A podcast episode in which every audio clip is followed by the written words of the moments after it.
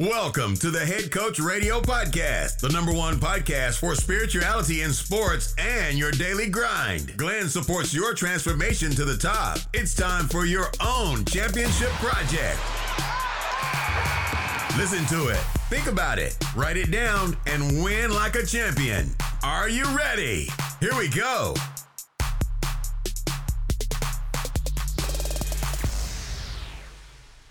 Hallo Leute, ich begrüße euch ganz recht herzlich wieder zu einer neuen Folge vom Head Coach Radio Podcast. Mein Name ist Glenn, der Host dieses Podcasts und das ist die zweitletzte Folge in diesem Jahr. Ja, du hast richtig gehört, es wird noch eine Folge geben. Und zwar plane ich mit Jasmin zusammen einen Jahresrückblick zu machen, wo wir so ein paar Gedanken mit dir teilen möchten von unseren größten Learnings und ja, was alles in diesem Jahr passiert ist, weil es für uns sehr, sehr intensiv war. Aber wie gesagt, mehr dazu dann in dieser Folge. Das Jahr 2022 werde ich mit einer überkrassen Podcast-Folge starten, wo ich mich unglaublich darauf freue. Mehr dazu möchte ich eigentlich jetzt an dieser Stelle gar nicht sagen. Kurzes Reiseupdate an dieser Stelle. Ich bin aktuell in Nicaragua, ein unglaublich schönes Land. Ich hatte das so gar nie so auf dem Schirm. Super nette Leute. Wir waren zuerst, wir haben die Grenze über den Landweg überquert von Costa Rica. Das äh, ging alles absolut problemlos. Ich bin mich da noch ein bisschen andere ähm, Grenzübergänge auf Landweg gewohnt, wenn ich an meine Reise durch Südostasien denke mit Kambodscha und Vietnam, war das ein bisschen anders. Ich war erstaunt, dass es so reibungslos abgelaufen ist. Und wir waren da zuerst in San Juan del Sur, ein Ort, der nahe an der Grenze liegt, bekannt ist zum Surfen. Wir waren da auch in einem Surf-Resort. Richtig, richtig schön. Und jetzt sind wir weitergereist Aktuell sind wir am Playa Colorado und bleiben hier für zwei Monate und ist auch ein absoluter Traumort. Ich werde auf jeden Fall dann sicher noch mehr über Nicaragua berichten. Ich habe auf Instagram eine Umfrage gemacht und gefragt, ob ich da mehr von meiner Reise teilen soll, weil für mich war wichtig herauszufinden, ob das für die Menschen, die mir auf Instagram folgen, motivierend ist und inspirierend oder ob das eher so ist, dass die zu Hause sitzen und sich das Ganze ansehen und denken, was für ein Scheiß, ich sitze hier zu Hause und ähm, ja, der Typ sitzt irgendwie am Strand und ja, hat keine Probleme, so wie das ja immer aussieht, so auf Social Media, weil man da einfach immer nur so diese Sonnenseite teilt und ja, mein Hauptfokus bei Social Media liegt wirklich darauf, dass ich einfach den Leuten ein Gefühl geben möchte, wenn sie auf meinem Profil waren und das Profil wieder verlassen, dass sie ein besseres Gefühl haben und nicht im Mangel da von meinem Profil gehen. Und das war mega, mega krass, weil 97% haben bei dieser Abstimmung gesagt, dass es für sie inspirierend und motivierend sei und ich doch bitte mehr von der Reise teilen soll und das werde ich auf jeden Fall machen. Also falls du mir da noch nicht folgst auf Instagram, komm da unbedingt vorbei. Ich freue mich über jede Person, die da meine Reise begleitet. Ja, zur heutigen Podcast-Folge. Ich hatte ja Teil 1 bereits aufgenommen. Falls du dieser Teil noch nicht gehört hast, empfehle ich dir zuerst einmal diese Folge anzuhören. Sonst ja, wird es teilweise vielleicht ein bisschen schwierig, dass du mir in der heutigen Folge folgen kannst. Und in diesem Teil 1 ja, habe ich so grundsätzlich mal über Ayahuasca gesprochen. Und ja, ich habe ein ultra krasses Feedback von euch erhalten dazu. Und ich schätze das einfach mega, weil das Ding ist so ein bisschen bei den Podcasts, du kannst da kein direktes Feedback bekommen. Also es gibt da keine Kommentarfunktion oder irgendwie andere Möglichkeiten, die auf anderen Plattformen zum Beispiel integriert sind. Und ich persönlich liebe den Austausch mit der Community, weil das ist genau das, weshalb ich das Ganze mache. Und ich bin ja, mega froh, wenn Leute mich da über andere Kanäle, weil es eben auf Podcasts ähm, nicht möglich ist, direkt in Kontakt zu treten, dass sich Leute Zeit nehmen, mir auf Instagram zu schreiben, mir E-Mails äh, zukommen lassen. Ist einfach mega, mega schön. Dann gewisse Personen sind auch immer wieder erstaunt, wie viel Zeit ich mir nehme, um persönliche Nachrichten zu beantworten. Und für mich ist das wirklich selbstverständlich, weil eine Person, die mir eine Nachricht sendet, mir sozusagen das Kostbarste schenkt, was es überhaupt gibt, und das ist ihre Zeit. Und somit ist es für mich einfach das Mindeste, dass ich ja, ihr etwas von meiner Zeit zurückgebe und deshalb mir auch ausgiebig Zeit nehme, um die Nachrichten zu beantworten.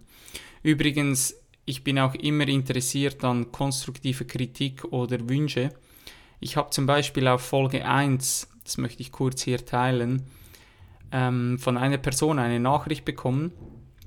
Die hat mich angeschrieben und hat mir mitgeteilt, dass ihr die allgemeinen philosophischen Folgen, wo ich so meine Gedanken zum Leben teile und über Dinge wie Meditation spreche oder so, mehr gefallen. Und auch solche Nachrichten beantworte ich immer.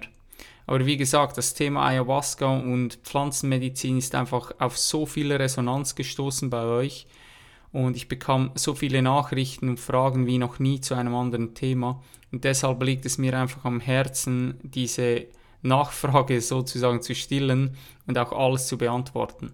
Und ich werde das heute genauso machen wie äh, bei Teil 1. Ich mache kein klassisches QA, ihr konntet ja da wieder eure Fragen einsenden.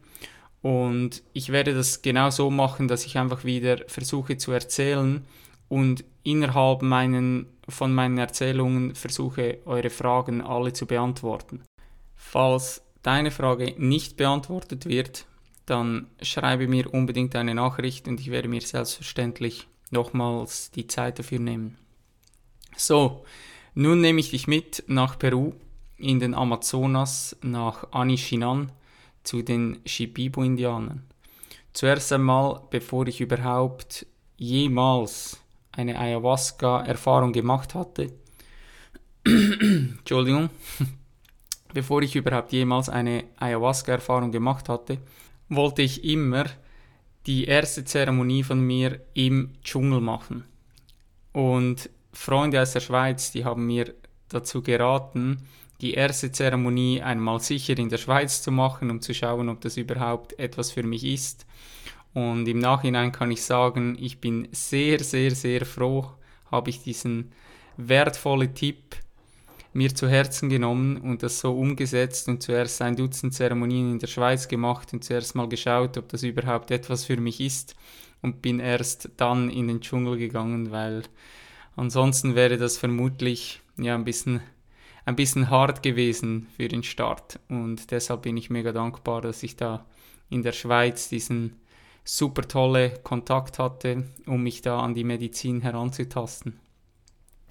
Ja, zur Anreise. Wir sind zuerst einmal nach Lima geflogen und von Lima ging es weiter nach Pucallpa und von dort aus sind wir dann in den Dschungel gefahren.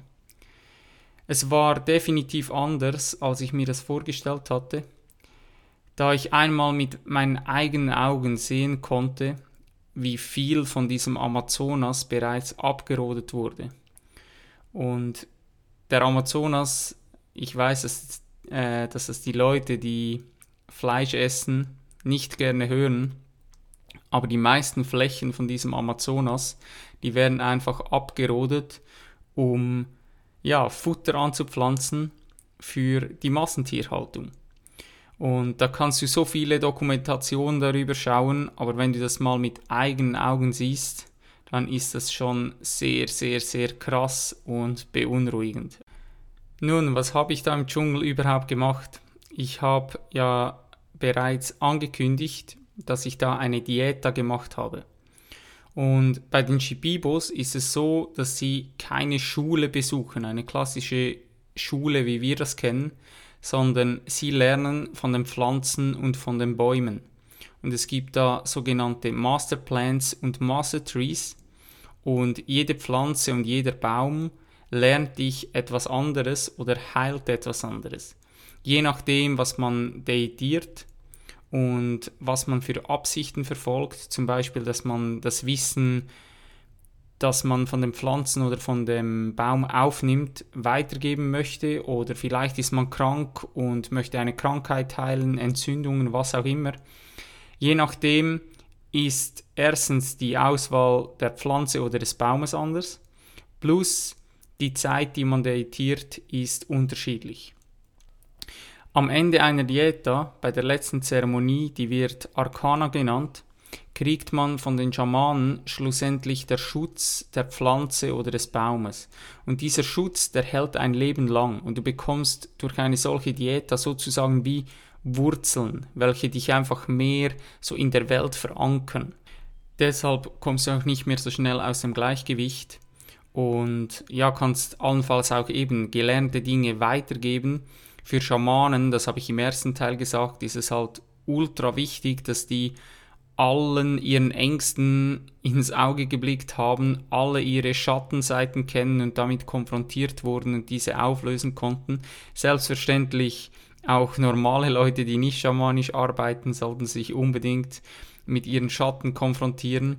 Und ja, vielleicht werde ich dazu zu Schattenarbeit mal eine separate Podcast-Folge machen, was es überhaupt ist, weil vielleicht der ein oder andere Zuhörer oder Zuhörerin weiß gar nicht, was mit Schatten und Schattenarbeit da genau gemeint ist. Aber hier jetzt darauf einzugehen, würde definitiv den Rahmen sprengen. Die Dieta, die hat wieder unglaublich viel mit Verzicht zu tun. Also alle No-Gos, welche ich in der ersten Folge aufgezählt habe, galten natürlich auch im Dschungel für die gesamte Zeit der Dieta. Und weiter gab es zwei weitere Auflagen, die dazu kamen, zu allem, was ich in Folge 1 genannt habe.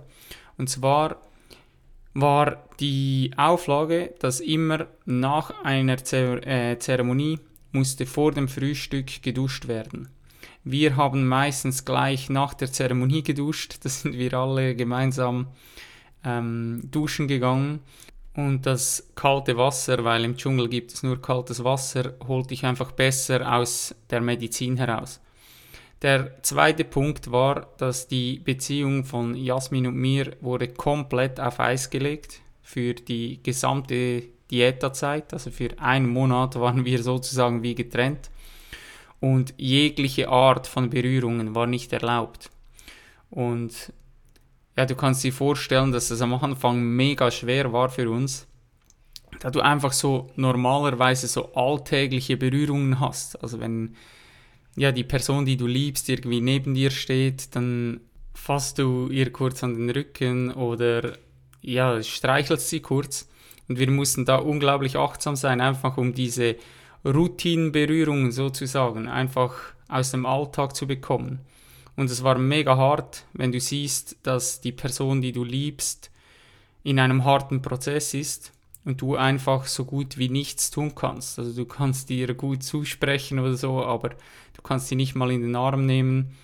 Und natürlich war auch sonst mit jeder anderen Person, die dort war, jegliche Berührung untersagt, also keine Umarmungen und so weiter.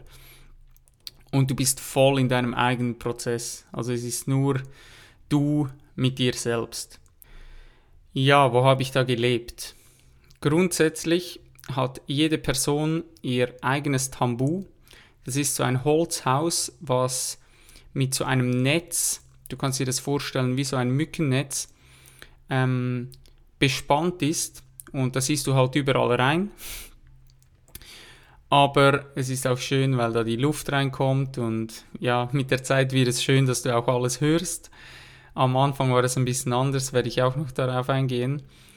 Auf jeden Fall hast du in deinem Tambu so ein großer Wasserkübel, um dich zu waschen, um die Zähne zu putzen. Und ja, wenn du die Zähne putzt, du spuckst das einfach auf den Boden und spülst es dann weg. Das WC ist auch sehr, sehr lustig. Dann hast du so ein Loch und darin hängt ein Kessel. Du hast sogar den Luxus, dass du einen WC-Ring hast und einen äh, Deckel, um zuzuklappen. Und nachdem du auf dem Klo warst, hast du daneben einen Sack mit Sackmehl, also so mit Holzspänen. Und du wirfst einfach ähm, diese Holzspäne dann schlussendlich in den Kessel rein. Und wenn der Kessel dann irgendwann mal, äh, irgendwann mal voll sein sollte, dann rufst du einfach einem Shibibo und der leert dann den Kessel. Und für mich war mega eindrücklich, weil du hast irgendwie das Gefühl, ja, aber dann stinkt das ja und alles drum und dran. Aber das ist überhaupt nicht so. Und es leuchtet mir auch ein, also die Shibibos, die sagen, dass durch das Leeren des Kessels in der Natur erkennen die Pflanzen, was uns fehlt und können das sozusagen auch wieder herstellen.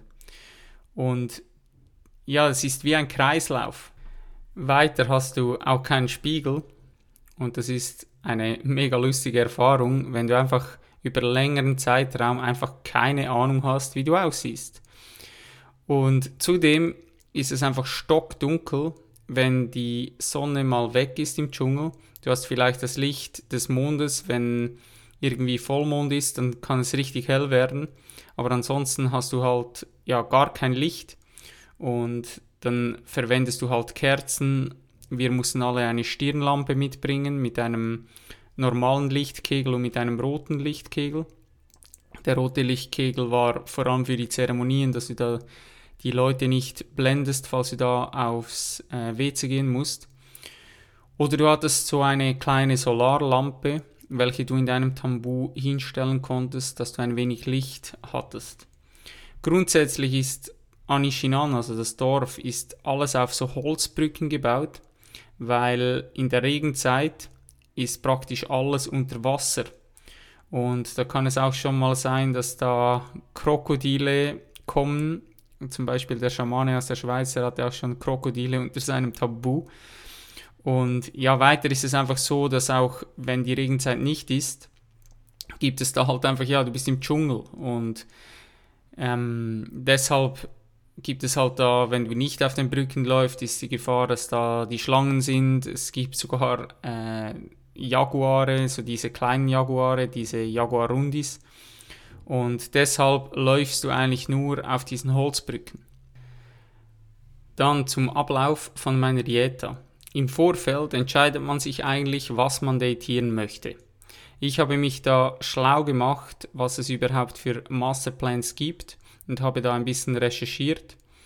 Und über eine Pflanze, die Dantirao heißt, fand ich einfach nichts. Dann sagte ich äh, zu mir selbst, genau diese Pflanze will ich datieren. Und lustigerweise kannten selbst die Leute, welche bereits mehrere Diätas gemacht hatten, mit denen ich dann gesprochen hatte, die kannten diese Pflanze nicht. Und vielleicht war ich da ein Versuchskaninchen. Nein, Spaß, auf jeden Fall, ich lebe noch. Dann, wo wir angekommen sind, also am selben Abend um 18 Uhr, kam ein Schamane in mein Tambu und hat die Pflanzenmedizin Dantirao eingesungen und hat mich da ausgeraucht und ja, ich habe dann schlussendlich diese ähm, Pflanzenessenz getrunken und das schmeckte wie ein Tee. Also es war nicht irgendwie eklig oder so, überhaupt nicht. War wie ein, wie ein Grüntee. Und dann hast du auch keine Wirkung gehabt. Also das kann sein, dass da irgendwie eine Wirkung auftritt, aber bei mir war das auf jeden Fall nicht so. Und danach musste ich auch bis zum nächsten Morgen musste ich in meinem Tambu bleiben. Und diese erste Nacht im Dschungel, die war für mich sehr, sehr speziell. Ich habe da überall in meinem Tambu Kakerlaken gehabt, überall Ameisen. Und als ich dann ähm, zum ersten Mal auf mein super tolles Kesselklo gehen wollte, öffnete ich den WC-Deckel und in meinem Kessel drin saß halt so eine riesengroße giftige Bananenspinne. Und ich traute mich da natürlich nicht, mich hinzusetzen. Und die Spinne ist dann hochgelaufen und ist so zwischen den Rand des Kessels und, den, und das Holz rein. Und deshalb habe ich dann auch in den nächsten Tagen darauf verzichtet, mich ähm, hinzusetzen. Und auch der Schlaf war an diesem ersten Abend sehr, sehr speziell. Es war so On-Off-Schlaf, also dass ich immer wieder aufgewacht bin. Weil der Dschungel ist einfach mega laut. Das kann man sich so gar nicht vorstellen. Und ja, dann hörst du auch wieder so die Stimme in deinem Kopf unser Verstand, der sofort wieder uns irgendwie eine Geschichte erzählt, was da draußen alles sein könnte oder stell dir vor, wenn das und das passiert. Und dann sind wir wieder beim Beobachten von Gedanken. Und ja, dass du Gedanken hast, aber dass du sie nicht sein kannst. Und vor allem sind wir dann auch wieder, wie bei dem Part 1 gesagt, wieder beim Loslassen und Urvertrauen von Folge 1, wo ja einfach das alles genau so ist, wie es sein muss. Und deshalb habe ich auch gesagt, diese innere Arbeit, so diese Basics richtig zu machen, das hat halt für mich so diese Erkenntnis, eben sich hinzusetzen, zu meditieren, zu merken, hey, ich bin nicht meine Gedanken, ich habe Gedanken, aber ich bin sie nicht. Das sind halt Dinge, die dir genau in solchen Situationen helfen dir halt diese Basics. Weil ansonsten machst du kein Auge zu und bei jedem Geräusch, das du hörst, ähm, schenkst du deinem Verstand so viel Aufmerksamkeit, dass du schlussendlich einfach die ganze Nacht wach liegst und ja einfach Angst hast, dass irgendwie was passieren könnte, weil dein Verstand möchte dich ja schlussendlich nur beschützen. Grundsätzlich kann sowieso gesagt werden, dass jedes Gespräch, das du führst während deiner Diät in diesem Dschungel, jedes Tier, das dir begegnet, jede Angst, mit der du konfrontiert wirst, einfach alles, das zählt eigentlich so zu deiner Diät dazu, auch außerhalb von den Zeremonien. Also die gesamte Zeit im Dschungel ist eigentlich die Zeremonie, ist eigentlich die Dieta. Und da hinzuschauen, dich mit deinen Ängsten zu konfrontieren, immer wieder zu merken, ah, ich werde getriggert von irgendwas, was wird getriggert in mir? Weil, wie ich schon bei Part 1 gesagt habe, es kann dich nur etwas triggern, was in dir liegt. Also der Trigger ist immer in dir und dann ja wieder in dich zu gehen und zu schauen, hey, was wird da genau getriggert und das wieder auflösen und das ist einfach ja, eine sehr, sehr intensive Zeit. Grundsätzlich zum Ablauf war es so, dass Montag und Dienstag, das waren jeweils die Zeremonientage, und dann hast du auch nur Smoothies getrunken. Also du hast am Morgen Smoothies gehabt und am Mittag und danach gab es nichts mehr. Und jeden Tag gab es eine kurze Massage von den Schamanen, wo du dich hinlegen konntest, wo die ja, so ein bisschen Energiearbeit auch gemacht haben, Blockaden zum Teil in deinem System, die von den Zeremonien da waren, gelöst hatten. Genau, das war am Montag und am Dienstag so. Am Mittwoch gab es normales Essen, also dreimal am Tag.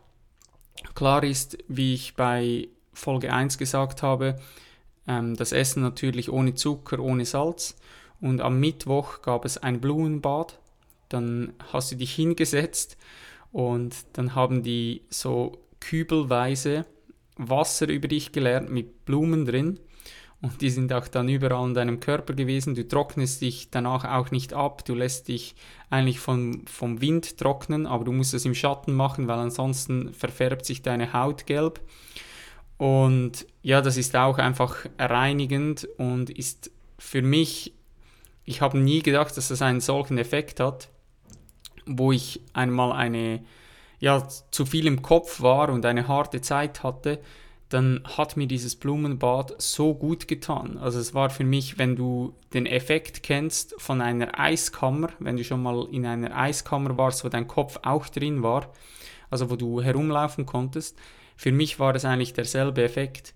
Also du hast wie dein Kopf, dein Verstand wird wie ja, gelehrt sozusagen und du bist einfach danach viel, viel klarer, du bist viel, viel ruhiger, du bist viel, viel wie, äh, mehr wieder bei dir. Genau, das war am Mittwoch. Dann Donnerstag und Freitag waren identisch mit Montag und Dienstag, also wieder Zeremonientage, wo du wieder nur die Smoothies bekommen hast am Morgen und am Mittag und jeweils die Massage, die kurze einmal am Tag. Und dann Samstag, Sonntag war wieder wie Mittwoch, also da gab es wieder normales Essen ohne Zucker und ohne Salz.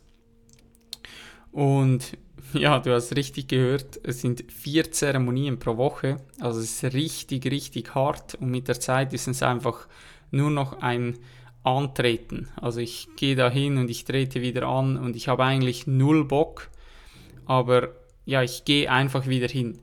Und unser Vorteil war sicher eine mega, mega, mega krasse Gruppe. Wir hatten drei Personen, nach Jasmin und mir. Und alle hatten bereits Erfahrungen mit der Medizin und niemand war da im Opfermodus. Es waren alles Leader, Krieger, Kriegerinnen. Und ja, du siehst einfach, was da passieren kann, wenn so viel Energie in einer Gruppe ist. Und wir hatten zwei Personen aus der Schweiz plus eine Person, die hieß Mo. Die kommt ursprünglich aus Chile, wohnte danach in Schweden und verbrachte sehr, sehr viel Zeit in Indien. Ähm, ja, bei ihr ist die Welt sozusagen ihr Zuhause. Jasmin hat mit ihr sogar eine Podcast-Folge aufgenommen. Den Podcast werde ich dann auf jeden Fall, wenn der draußen ist, werde ich den auch über meine Kanäle pushen. Und hört euch den unbedingt an, weil das ist eine unfassbare Frau. Die ist zwar erst 24-jährig, aber du hast das Gefühl, du sprichst mit einer Frau, die 70 Jahre alt ist. Und ich habe von ihr extrem viel lernen dürfen. Ein, ja, ich weiß nicht, ob mich eine Person auf so kurze Zeit einmal so inspiriert hat, wie das Mo gemacht hat. Also unglaublich toller Mensch. Ich habe auch etwas Kleines mit dir gemacht. Ich werde das dann vermutlich in meinem Newsletter versenden. Also wenn du da noch nicht dabei bist, unbedingt auf www.headcoach.ch trag dich da in den Newsletter ein und dann bist du da up to date. Das ist auch nicht so, dass ich dich da zuspamme, sondern ähm, ich versuche da wirklich dass du da etwas mitnehmen kannst aus dem Newsletter. Genau. Dann, während der ganzen Diät habe ich komplett auf mein Handy verzichtet. Meine Bildschirmzeit, kein Witz, war unter einer Minute. Ich werde dann auf Instagram, werde ich da noch einen Printscreen posten, den ich gemacht habe, als Beweis, dass ihr das seht, dass das tatsächlich so war. Genau. Dann am zweiten Tag das war der Montag, am Sonntag sind wir angekommen und haben, wie gesagt, die Pflanzenessenz getrunken. Kam am zweiten Tag wieder der Schaman in mein Tambu, hat dann wieder mit dem Icarus äh, meine Medizin eingesungen, mich eingeraucht und ich habe dann die Rau zum zweiten Mal getrunken und musste erneut wieder bis zum nächsten Morgen in meinem Tambu bleiben. Wir haben eigentlich gewartet bis Freitag mit der ersten Zeremonie, weil es geht darum, dass du dich mit der Pflanze verbindest. Also je länger, dass du da wartest, umso besser kannst du dich auch schlussendlich mit der Pflanze verbinden. Ja, und einfach viel, viel mehr daraus ziehen, schlussendlich, wenn du dann die Zeremonien machst. Am dritten Tag, das muss ich kurz erzählen, ich habe Tagebuch geführt, deshalb weiß ich das alles so genau. An einem Abend lief eine Person mit ihrer Stirnlampe, so mit dem roten Licht, zurück in ihr Tambu und wollte schlafen gehen und plötzlich läuft sie so fast in etwas hinein und stoppt so ruckartig und dann hängt einfach so eine Schlange vom, von diesem Holzbalken herunter und er ist einfach fast in die Schlange reingelaufen. Und danach mussten wir einen, einen Shipibo aufwecken und der Typ kam mit seiner Machete, schaute da mit seiner Taschenlampe diese Schlange kurz an, holte sie dann runter von diesem Holzbalken und tötete sie schaute uns an und sagt einfach so, ihr habt Glück gehabt, so, ähm, wenn die euch beißt, würdet ihr sofort sterben. Und dann läuft er so zurück mit seiner ähm, Machete, so zurück in sein Tambu und ja, das hat ausgesehen wie so ein Kind, das kommt mit seinem Teddybär, nur der Teddybär war eine Machete und dann hast du gemerkt, ja, für die ist es einfach das Normalste auf der Welt. Die leben so krass mit dieser Natur zusammen und der wusste sofort, was das für eine Schlange ist und einfach, ja, crazy. Dann Tag 4, keine Angst übrigens, ich zähle nicht alle Tage auf, ich nehme da nur das Wichtigste heraus. Am vierten Tag hatten wir einen Dschungelwalk, dann haben wir mit einem Schamanen, wurden uns die Bäume und die Pflanzen erklärt also für was, dass diese Pflanzen und Bäume schlussendlich da sind beim Datieren. Und da merkst du einfach, wie vielfältig das ist. Also ein paar Bäume und Pflanzen, die sind da, um Krankheiten zu heilen. Dann gibt es aber auch Bäume, die sind da für dunkler Schamanismus, sagt man dem. Also wo du danach, wenn du diese Bäume datiert hast, kannst du Leute manipulieren oder du kannst sie sogar umbringen. Also das heißt, während einer Zeremonie, wenn die offen sind, könntest du ihnen ja das Schrecklichste so ins System einpflanzen. Dann gibt es ähm, Pflanzen und Bäume, wo du Leute verkuppeln kannst, sagen sie. Das heißt, wenn eine Person nie äh, keine Beziehung mit dir will, dann kann der Schamane danach machen, dass die Person trotzdem das plötzlich möchte. also für alle, die noch auf der Suche sind nach der großen Liebe, ähm, ihr könnt die manipulieren. Nein, Spaß, die Liebe sollte man auf jeden Fall einfach am besten sich finden lassen von der Liebe und mit offenem Herzen durch die Welt gehen und dann, dann wird der geeignete Partner plötzlich auftauchen. Auf diesem ähm, Dschungelwalk spürte ich, dass ich kaum gehen konnte. Ich hatte so Gliederschmerzen und habe einfach gemerkt an diesem dritten Tag, wie die Medizin, also Dantirau, anfängt bei mir zu arbeiten. Und als ich dann zurückkam vom Dschungelwalk und in mein Tambu ging, dann war ich voll in der Hölle. Also ich bekam hohes Fieber, ich hatte Schüttelfrost, mein Körper war unglaublich heiß. Also ich hatte Pulli, lange Hosen, Socken, mehrere Decken hatte ich an, aber ich war am Zittern, also ich frierte unglaublich fest. Ich hatte Bauchkrämpfe, den, äh, die ganze Nacht hatte ich Durchfall und das war wirklich, das war die Hölle. Also ich weiß auch nicht, wenn ich das letzte Mal krank war, die Leute, die mich schon länger verfolgen, wissen das. Und ja, die, diese Nacht, die, das war unbeschreiblich. Am nächsten Tag ging es mir erstaunlicherweise besser, also das Fieber war weg. Das war wie so ein kurzer Anfall, wo einfach alles hochkam. Und das Einzige, was noch da war, war der Durchfall. Und das Interessante war, am nächsten Tag haben wir erfahren, dass die Frau in der Küche, die gekocht hat, ihre Tage hatte. Und bei den Shibibos ist es so, dass eine Frau, die ihre Tage hat, darf nicht kochen für andere. Also sie kann für sich selbst kochen, aber sie darf nicht für die Gruppe kochen. Und ich weiß nicht, ob sie das vergessen hat oder wie, warum sie das getan hat. Und vermutlich war das der Grund für die Übelkeit. Also ich weiß es nicht, aber die Personen, die erfahrener sind damit, haben gesagt, hey, es könnte durchaus sein, ähm, dass das einen Zusammenhang hat. So, nun überspringe ich ein paar Punkte und gehe direkt zu den Zeremonien. Die Zeremonien grundsätzlich, die haben immer abends um halb acht haben die gestartet und die waren in einer riesig großen Malokka, haben die stattgefunden. Also das ist das Zeremonienhaus, ist die Malokka und da haben mehrere 100 Leute hätten da Platz. Wir waren nur fünf Personen in diesem riesengroßen Raum und das Setting ist sozusagen gleich wie in der Schweiz.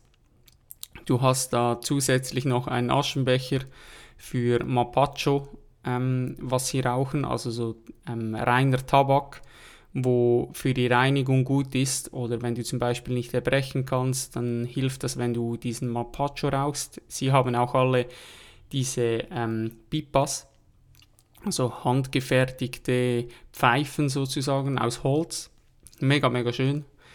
Und schlussendlich wird vor jeder Zeremonie wird der Raum gesichert. Also zuerst einmal wird jede Person ausgeräuchert mit ähm, Palo Santo.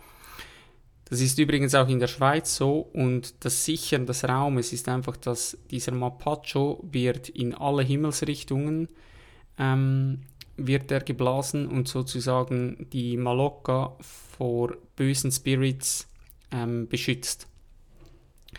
Die erste Zeremonie, das war für mich die schlimmste Medizin ever, also die ich je getrunken hatte. Das war so unfassbar häss äh, hässlich, ich kann das nicht beschreiben. Also das war, ähm, ja, dann war das Gourmet Ayahuasca in der Schweiz, was ich getrunken hatte bis jetzt, weil diese erste Medizin, es war unglaublich hässlich. Dann habe ich das getrunken, ich habe mich hingelegt, und dann ist es eigentlich ähnlich wie in der Schweiz. Du wartest und was im Dschungel halt ganz anders ist, du hast sehr, sehr viele Geräusche. Es kann sein, dass plötzlich Kakerlaken irgendwie über deinen Kopf laufen. Es sind Spinnen da, es sind Moskitos da, also du hast viel mehr Trigger im Außen. Und ich bin bei dieser ersten Medizin, äh, bei dieser ersten Zeremonie lange nicht in, in die Medizin reingekommen. Und nach circa 45 Minuten haben dann die Schamanen angefangen zu singen. Und das waren drei Schamanen, zwei Männer und eine Frau. Und alle haben miteinander angefangen zu singen. Und jeder Schamane hat ein anderes Icarus gesungen. Und dann mein Verstand, der ist durchgedreht. Der hat gesagt, wo zum Teufel bin ich hier gelandet? Was soll diese Scheiße? Weil du kannst dich auf kein Icarus richtig konzentrieren am Anfang, weil einfach alle singen da quer durcheinander durch. Und auch da bist du wieder beim Loslassen, einfach diese Bewertung loslassen und einfach ja, ins Vertrauen zurückkommen. Ja, die Schamanen sitzen dann da, alle an ihrem Platz und singen ihre Icarus in ihrem eigenen Stil. Und nach einer gewissen Zeit geht jeder Schamane vor eine Person und singt sozusagen das Heillied für die Person persönlich und auch für die Pflanze, also die du datierst. Und jeder Schamane singt einmal vor dir und wenn der Schamane vor dir ist, dann musst du dich aufsetzen und versuchen mitzusingen. Das ist je nachdem, wie stark du in der Medizin bist, nicht immer ganz einfach. Und das Interessante ist aber, obwohl du die Lieder nicht kennst, also die Icaros, findest du irgendwie die Worte, um da mitsingen zu können. Und nach ein paar Zeremonien ist klar, dann kannst du sowieso mitsingen mit der Zeit, weil du halt die Icarus der einzelnen Schamanen besser kennst und schon mehrmals gehört hast. Und bei mir war es so, dass der letzte Schamane, der vor mir gesungen hat, oder war es der erste, ich weiß es gar nicht mehr, ähm, das war wie wenn der einen Schalter umgelegt hat, also so von off auf on und ich war in den krassesten Muster drin, die ich je hatte während Ayahuasca-Zeremonien. Und ich spürte einfach diese Kraft von diesem Ort der Natur, den Spirits, einfach von Ayahuasca. Und vor allem spürte ich auch die Kraft von den Schamanen. Und ja, ich habe da gemerkt, wenn die möchten, dann könnten die uns alles in unser System reinpflanzen und da kannst du einfach nur hoffen, dass du eben in guten Händen bist, wo die Schamanen wirklich an deiner Heilung interessiert sind und das nicht irgendwie ausnützen, um dich von ihnen abhängig zu machen oder weiß ich was. Und ja, die Medizin hat mir in dieser ersten Zeremonie auf jeden Fall gezeigt, dass sie alles von mir weiß. Das war sehr, sehr ähnlich wie die erste Zeremonie, die ich erzählt habe in der Schweiz. Sie zeigte mir, dass ich ein Krieger bin, ein Anführer und ja, meine Talente in der Welt gebraucht werden, dass ich grundsätzlich ein guter Mensch bin, dass ich eine gute Entwicklung durchgemacht habe und dass ich mich auf dem richtigen Weg befinde, aber immer schön demütig bleiben soll und sie hat mir auch meine Baustellen gezeigt und alles drum und dran. Und ja, ich habe auch die Liebe zu Jasmin wieder unglaublich fest gespürt, diese Verbundenheit. Mir sind auch Tränen gekommen in dieser ersten Zeremonie. Dann, was auch mega spannend war, sie hat so wie mein Hirn abgebaut. Also der Körper war nur noch vorhanden bis zum Herz. Der Kopf existierte eigentlich nicht mehr. Und ich konnte dadurch erfahren, was es heißt, durch Intuition zu handeln. Weil mein Verstand war nicht mehr da. Das ist wieder etwas, was ich in der ersten Folge 100.000 Mal gesagt habe. Das kannst du mit Worten nicht beschreiben. Zusätzlich kamen Spirits, die mich am Darm operiert haben. War auch sehr, sehr speziell. Hatte ich so noch nie in einer Zeremonie. Es gibt sehr, sehr oft bei Menschen Operationen, also die im Nachhinein von Operationen berichten, dass da Spirits kommen und teilweise kann das an Zähnen sein, das kann an Organen sein, wo du danach wirklich ähm, geheilt bist. Auf jeden Fall habe ich nach dieser ersten Zeremonie verstanden, was alle Leute gemeint haben, die schon im Dschungel waren und gesagt haben, hier hat Ayahuasca ein Heimspiel, weil die Pflanze, ja, die kommt von dort und ja, es ist einfach alles nochmals viel, viel, viel intensiver. Dann nach circa zwei Drittel der Zeremonie übergeben die Schamanen sozusagen das Singen an uns. Und wir haben dann Lieder gesungen, wir haben getrommelt, das war mega, mega heilend. Und nach dieser ersten Zeremonie war ich einfach krass demütig, weil ich einfach, ja, ich habe die Power gespürt von dieser Medizin, von diesen Schamanen, von, den, von diesem Ort, einfach von diesen Leuten, von, von allem. Und nach der Zeremonie ist es oft so, wie gesagt, du gehst gleich duschen, wenn du möchtest. Bei uns war es eigentlich immer so, dass wir gleich geduscht haben. Ich hatte, glaube ich, eine oder zwei Zeremonien, wo, ja, wo ich nicht in der Lage war, gleich zu duschen. Und einmal hatten wir kein Wasser, stimmt, dann konnten wir gar nicht duschen. Und danach bist du halt in den Hängematten in diesem Gemeinschaftsraum vorne und ja, lässt den Abend sozusagen ausklingen, tauscht dich aus über die Zeremonien, hörst ein bisschen Musik und ja, bist einfach noch in deinem Prozess drin und ja, deshalb war es so schön, dass wir eine so tolle Gruppe hatten. Dann die nächsten Zeremonien, die waren komplett anders als in der Schweiz. Ich bin sehr, sehr oft im Wahnsinn gelandet, also ich hatte nicht wirklich etwas Greifbares Oft hatte ich gar keine Vision. Wenn ich Visionen hatte, wie gesagt, waren die oft nicht richtig ähm, greifbar für mich. Und ich wurde da beispielsweise aber von Raubtieren gefressen. Also habe wieder Toderfahrungen gemacht. Ich habe sehr viel gekotzt. Einmal war es so, dass ich so ähm, das Gefühl hatte, die ganze Malocca, die schmeckt nach so verbrannten Tieren und nach verbranntem Fell. Und das kann oft passieren in Zeremonien, dass dieser Geschmack, der ist zwar nicht da, aber du, du hast das Gefühl, er ist da. Und es wird dir so übel, bis du halt kotzt. Und das ist dann anschließend ist das so befreiend und der Geschmack ist auch plötzlich, wenn du gekotzt hast, sofort weg. Aber ich hatte auch super schöne Momente in den äh, Zeremonien und es war auch sehr, sehr lustig. Ähm, einmal hatte ich äh, Mama Mika, hieß die Schamanin, die sang vor mir mit einem so äh, Pina Colorado Zweig und die, die hat den mitgenommen in die Zeremonie. Die hat da vor mir gesung, äh, gesungen und hat mich damit irgendwie so äh, halb ausgepeitscht und mit diesem scheiß Strauch. Also ich werde auf jeden Fall nie im Leben Pina Colorado datieren. Und ja, es war einfach mega lustig und wir haben uns auch danach ähm, einfach schlapp gelacht, weil das Lustige ist, du kannst mit den Schamanen praktisch nicht ähm, kommunizieren. Also sie können ein wenig Spanisch.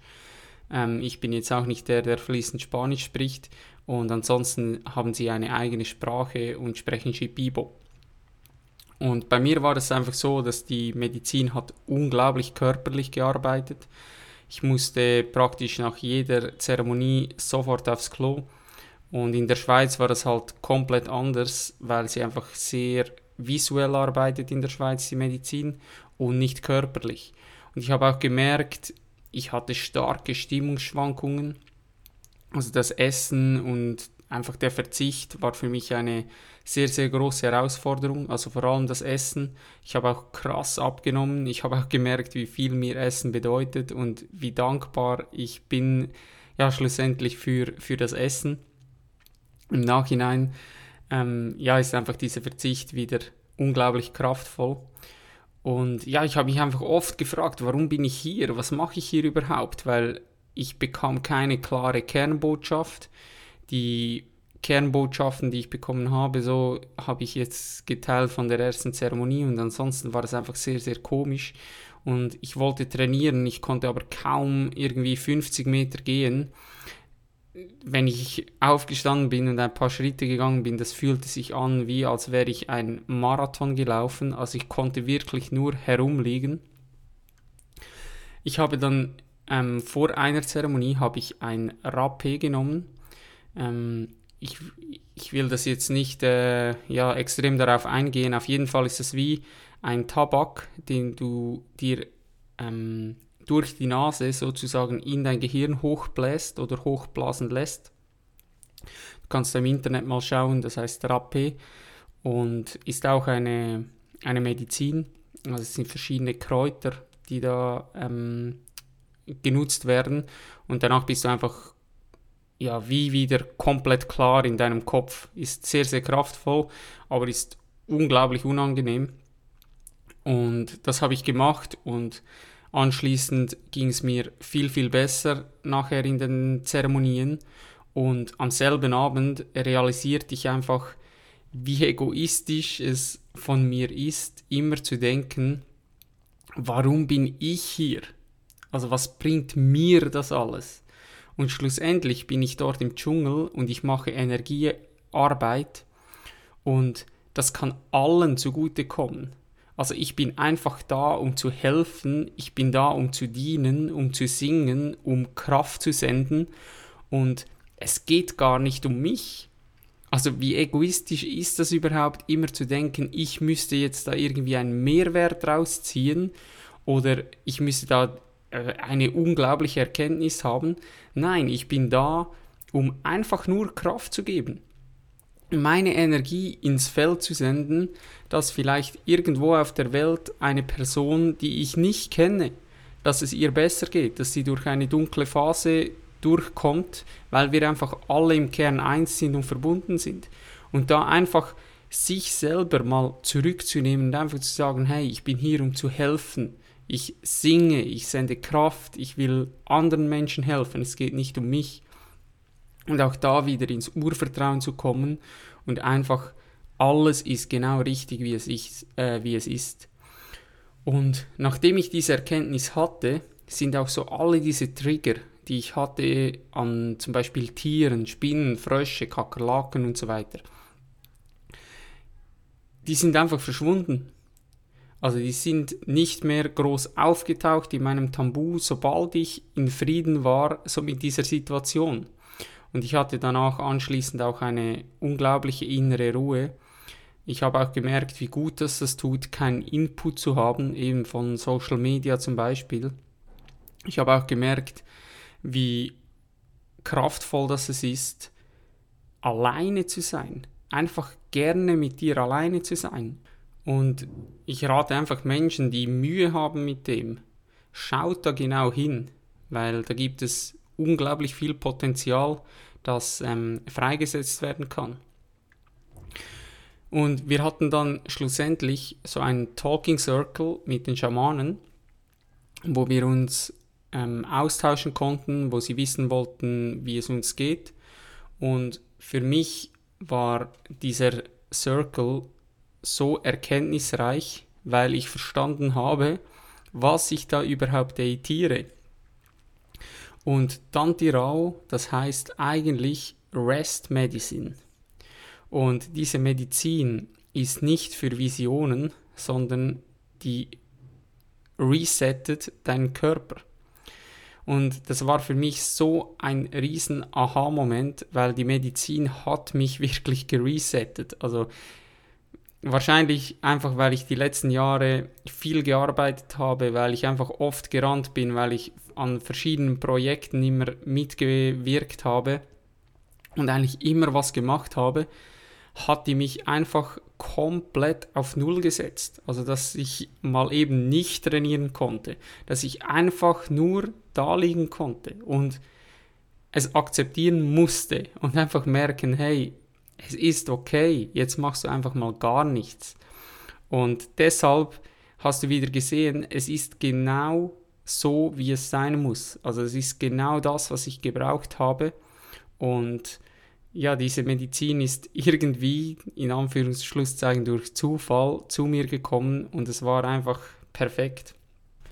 Aber wie wir Menschen so sind, ist es halt so, dass wir immer wieder Erwartungen haben und Erwartungen bringen meistens immer wieder Enttäuschungen mit sich. Und wie das Wort schon sagt, Enttäuschung ist es das Ende der Täuschung. Und dann bist du wieder beim Loslassen. Und ja, nach dieser Erkenntnis hatte ich auf jeden Fall super schöne Zeremonien. Abgesehen von meiner letzten Zeremonie, die letzte Zeremonie, die Arcana, wo du sozusagen den Schutz bekommst, die war bei mir sehr, sehr, sehr intensiv. Ich habe da meinen Verstand verloren. Also ich habe alles vergessen. Ich konnte nicht mehr denken. Ich habe mich aufgelöst. Ich wusste nicht, bin ich tot oder bin ich lebendig. Es hat für mich auch überhaupt gar keine Rolle mehr gespielt. Es war eine überkrasse Erfahrung. Ähm, ja, ich muss es wieder sagen, die Worte, Worte können es nicht beschreiben. Worte reichen einfach nicht. Ich habe da krass gekotzt und ja, ich versuche es gar nicht zu beschreiben. Es war einfach unfassbar intensiv.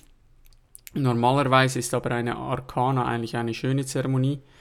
Und ich habe keine Ahnung, wieso es bei mir jetzt so war.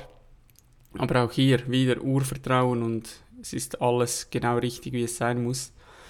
Und das Krasse war nach der Zeremonie, dann bin ich alleine, bin ich so in der Dusche gesessen und dann ist Jasmin reingekommen und wir haben uns nach einem Monat das erste Mal umarmt.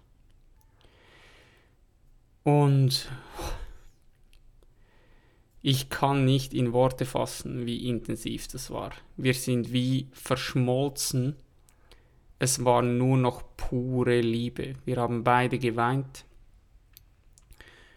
und einfach so diese körperliche Nähe gespürt und einfach genossen. Eine unglaubliche Verbindung. Wir waren wie nur noch eine Person. Und ich habe einfach auch feststellen können, wie wichtig, wie wichtig körperliche Nähe ist. Eine herzliche Umarmung, das ist so heilend. Und ich zum Beispiel, ich gebe den meisten Freunden oder Freundinnen kaum noch die Hand. Ich gebe immer, auch wenn ich die Person nicht, sorry, auch wenn ich die Person nicht mega gut kenne, gebe ich der Person eine Umarmung. Auch hier auf der Reise. Ja, dieser Moment war wirklich absolut magisch. Und jetzt kann ich es hier auch noch teilen. Jasmin und ich haben ja, vielleicht hast du es mitbekommen über Social Media, wir haben nach unserer Dieta haben wir im Dschungel geheiratet, im traditionellen Shipibo-Style. Und ja, ich darf jetzt diese wundervolle Person, dieser wundervolle Mensch, darf ich meine Frau nennen. Und wir haben uns schon bereits im Vorfeld haben wir uns in Costa Rica verlobt gehabt. Ich habe ihr da den Antrag gemacht, wie es sich gehört als Mann auf den Knien und splitterfasernackt. da will ich jetzt nicht weiter äh, darauf eingehen, aber auf jeden Fall eine mega schöne Verlobung an einem magischen Ort und dann die Hochzeit im Dschungel. Ja, unglaublich, unglaublich. Ähm, was wollte ich noch alles erzählen? Ich will auch nicht mehr zu lange machen. Ähm, auf jeden Fall noch ein paar Dinge zu den Shipibos. Das liegt mir noch am Herzen. Die Shipibos kommen grundsätzlich von den Inkas im Norden. Die haben sich da abgekapselt und haben sich sozusagen in den Dschungel zurückgezogen und sind wieder mehr zu Jäger und Sammler geworden. Und die Inkas, die sind sehr, sehr verbunden mit der Natur. Und die, Shipi, äh, die wurden aber wieder Jäger. Und das wusste ich nicht. Und es gab da gewisse Dinge, die mich sehr erstaunt haben ich dachte, die seien total verbunden mit den Tieren, mit der Natur und musste eigentlich feststellen, hey, das ist überhaupt nicht so. Und es gibt gewisse Dinge, wo die ja uns unglaublich hinterherhinken, sozusagen, wo die auch, was die Sozialkompetenz betrifft und ebenso dieser Umgang mit Mitmenschen, mit Tieren, mit der Natur, einfach ja wie im Steinzeitalter sind teilweise. Was man sagen kann, ist, dass sie sicher, was den Schamanismus betrifft, da sind sie einzigartig, da sind sie super, da sind sie absolut genial. Und in diesem Bereich macht ihnen auch fast niemand etwas vor. Aber eben was so der Umgang betrifft mit anderen Dingen ist teilweise wirklich fragwürdig. Und das Lustige ist auch, dass die jungen Menschen von, von den GP-Boss, die wollen nicht mehr Schamane werden. Weil, wie gesagt, das hat sehr viel mit Verzicht zu tun. Und die Jungen, die schauen vor allem in die westliche Welt. und die träumen von teuren Autos, die träumen von Handys, die träumen vom Materialismus.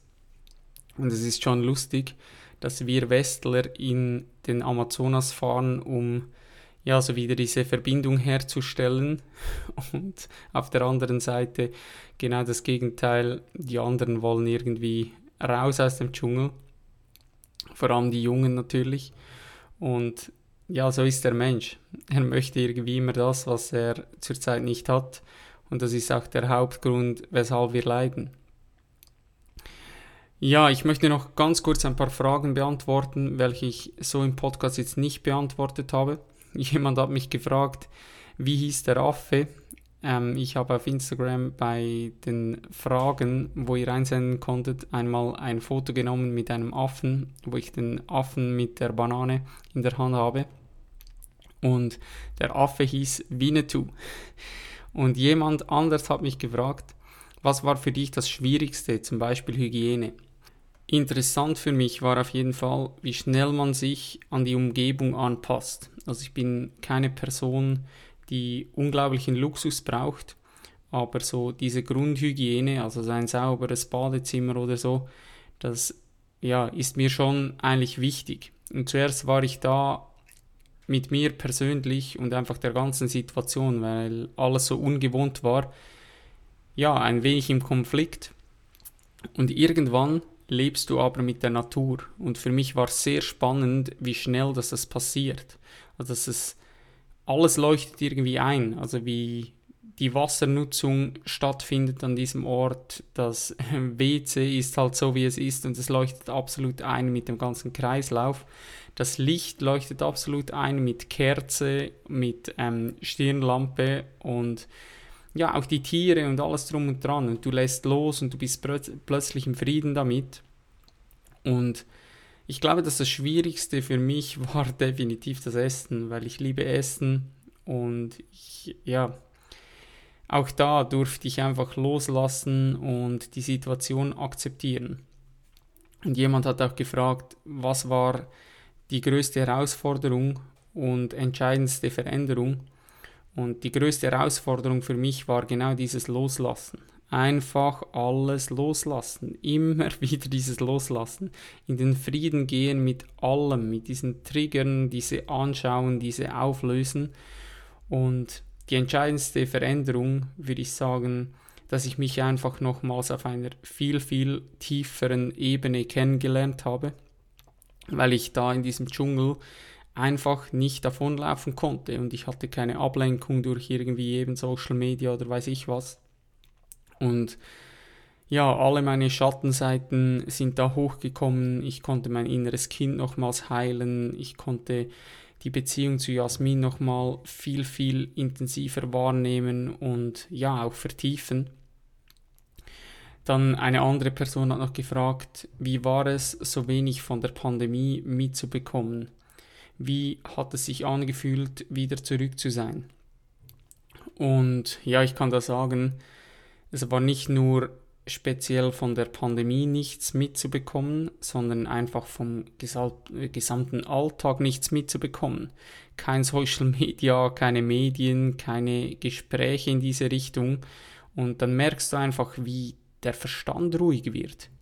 Und diese unglaubliche Ruhe in dir drin, die ist einfach so kraftvoll und das hat mir persönlich, das hat so gut getan.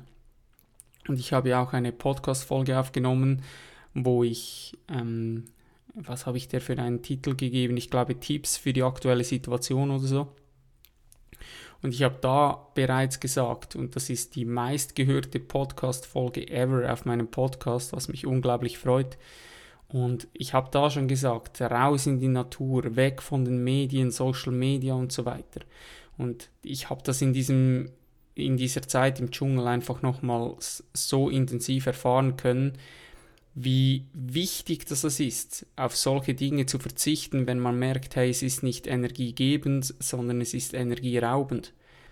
Und wenn du merkst, dass du das selbst einfach nicht kannst, also wenn du von diesen Dingen nicht wegkommst, wenn du merkst, ey, ich habe keine Disziplin, ich kann keine Routine aufbauen, dann hol dir Hilfe. Holt dir Hilfe. Ich werde da vermutlich bald einmal eine Podcast-Folge dazu aufnehmen. So, wie immer, der wichtigste Punkt am Ende. Und ich mache das sehr, sehr speziell. Ich habe einen Instagram-Post gemacht und ich mache das einfach so, dass ich diesen Instagram-Post vorlese, falls du diesen nicht gesehen hast, weil ja, eigentlich ist da schlussendlich mit dem, was für mich am wichtigsten ist, alles gesagt. Ich habe in letzter Zeit viel über Pflanzenmedizin gesprochen, speziell über Ayahuasca.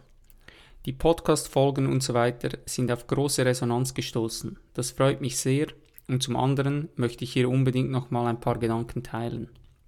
Bewusstseinserweiternde Substanzen besitzen die Möglichkeit, unglaublich heilend und transformierend zu wirken. Erfahrungen im richtigen Set und Setting, zum Beispiel die Erkenntnis, dass alles miteinander verbunden ist, können dazu führen, dass man mit sich selbst, seinen Mitmenschen, den Tieren, der Natur usw. So besser und achtsamer umgeht.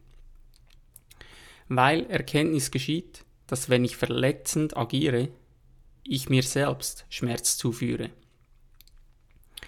Ich kann auf mein Unterbewusstsein zugreifen, Krankheiten heilen, Traumata auflösen und loslassen wollen trainieren, wie auch mein Urvertrauen stärken. Die Heilungsmöglichkeiten sind ungemein vielfältig. Doch am Ende des Tages wirst du hier in deinem Alltag ausgespuckt. Somit kannst du 1000 Zeremonien gemacht haben, du wirst trotzdem im Supermarkt angerempelt. Die Bahn kommt immer noch zu spät, das Kinderzimmer sieht immer noch aus wie ein Saustall, dein Auto springt nicht an, der Teller fällt auf den Boden oder du sitzt auf dem Klo und das WC-Papier ist alle. Die Frage ist, wie achtsam und bewusst reagierst du auf solche Dinge? Fängst du an, dich zu ärgern und wirst wütend, dann bewältigt eine Person, welche noch nie eine psychedelische Erfahrung gemacht hat und in solchen Situationen ruhig, klar und gelassen bleibt, ihren Alltag mit weniger Leid als du. Nun besteht die Gefahr, dass eine Person, welche mit Pflanzenmedizin arbeitet, das Gefühl hat, noch nicht so weit zu sein, noch ein paar Zeremonien zu benötigen, noch ein Retreat zu buchen oder noch eine andere Substanz ausprobieren zu müssen. Das mag alles sein, jedoch ist es sehr wichtig, hier zu überprüfen, ob du nicht vor deinem Alltag flüchtest und das Gefühl hast, nur noch in höheren Bewusstseinszuständen und in einem spirituellen Umfeld klarzukommen. Wie gesagt, du wirst immer hier ausgespuckt, egal welche Bewusstseinszustände du erreicht hast. Du lebst in dieser dualen Welt und wenn du gegen die Bettkante läufst, wirst du Schmerzen empfinden. Provokative Frage. Würde dich das Thema Ayahuasca auch so fest interessieren, wenn es alle Menschen auf dieser Welt konsumieren würden? Das war mein Post und ich denke, dass damit alles gesagt ist. Du kannst dir da selber deine Gedanken dazu machen. Wie gesagt, wenn das Thema mit dir resoniert, du die Basics bereit bist zu machen, dann kontaktiere mich sehr, sehr gerne. Ich stelle diesen Kontakt zu den super tollen Schamanen und ich kann an dieser Stelle sagen, ich bin mehr überzeugt von den Schamanen in der Schweiz als von den Schamanen in Peru, weil ich das Gefühl habe, die Schamanen in der Schweiz haben mehr Schattenarbeit betrieben als die ähm, Schamanen in Peru. Und deshalb äh, ja, wenn du diesen Kontakt haben möchtest, wenn du eine solche Erfahrung machen möchtest, was definitiv lebensverändernd sein kann oder sein wird, dann kontaktiere mich sehr, sehr gerne. Wenn du weitere Fragen hast oder Unklarheiten, sende mir die jederzeit gerne zu. Zum Schluss ein bisschen Werbung. Support ist kein Mord. Folge und teile alle Dinge, die mit dir resonieren. Wenn du dir den Podcast auf iTunes jetzt anhörst, gib mir doch eine 5-Sterne-Bewertung. Das hilft mir, den Podcast noch mehr nach vorne zu bringen, noch mehr Leute damit zu erreichen. Folge mir auf Instagram, das habe ich in dieser Folge schon zweimal gesagt. Und komme unbedingt in meinen Newsletter und hole dir die kostenlose Morgenroutine einfach auf headcoach.ch. Und falls du wirklich Hilfe brauchst und meine Unterstützung haben möchtest, dann melde dich unbedingt für das Mentoring. Aktuell ist es so, dass ich komplett ausgebucht bin. Für das neue Jahr gibt es eine Warteliste von 14 Personen bereits, aber ich werde dir helfen, wenn ich dein Commitment spüre. Also schreibe mich da an, geh auf meine Homepage, schau dir das Mentoring an und wenn das mit dir resoniert und du wirklich sagst, hey, ich will jetzt in meinem Leben etwas verändern, ich will mehr Freiheit, ich will mehr, mehr Klarheit, ich will mehr Gelassenheit, dann fülle diesen Fragebogen aus und dann schauen wir, wann und wie wir gemeinsam arbeiten können. Ich bin ready. Die Frage ist, bist du es auch? Alle Links in den Show Notes. Und jetzt bleibt mir nur noch etwas zu sagen, nämlich hau rein. Thank you for your precious time, champ. I hope you found this episode valuable and you'll come back for the next one. Don't forget, where your focus goes, your energy flows. Be thankful. Take responsibility for yourself. Breathe. Dream big. Save the planet. Greatness is upon you. I believe in you. Peace out.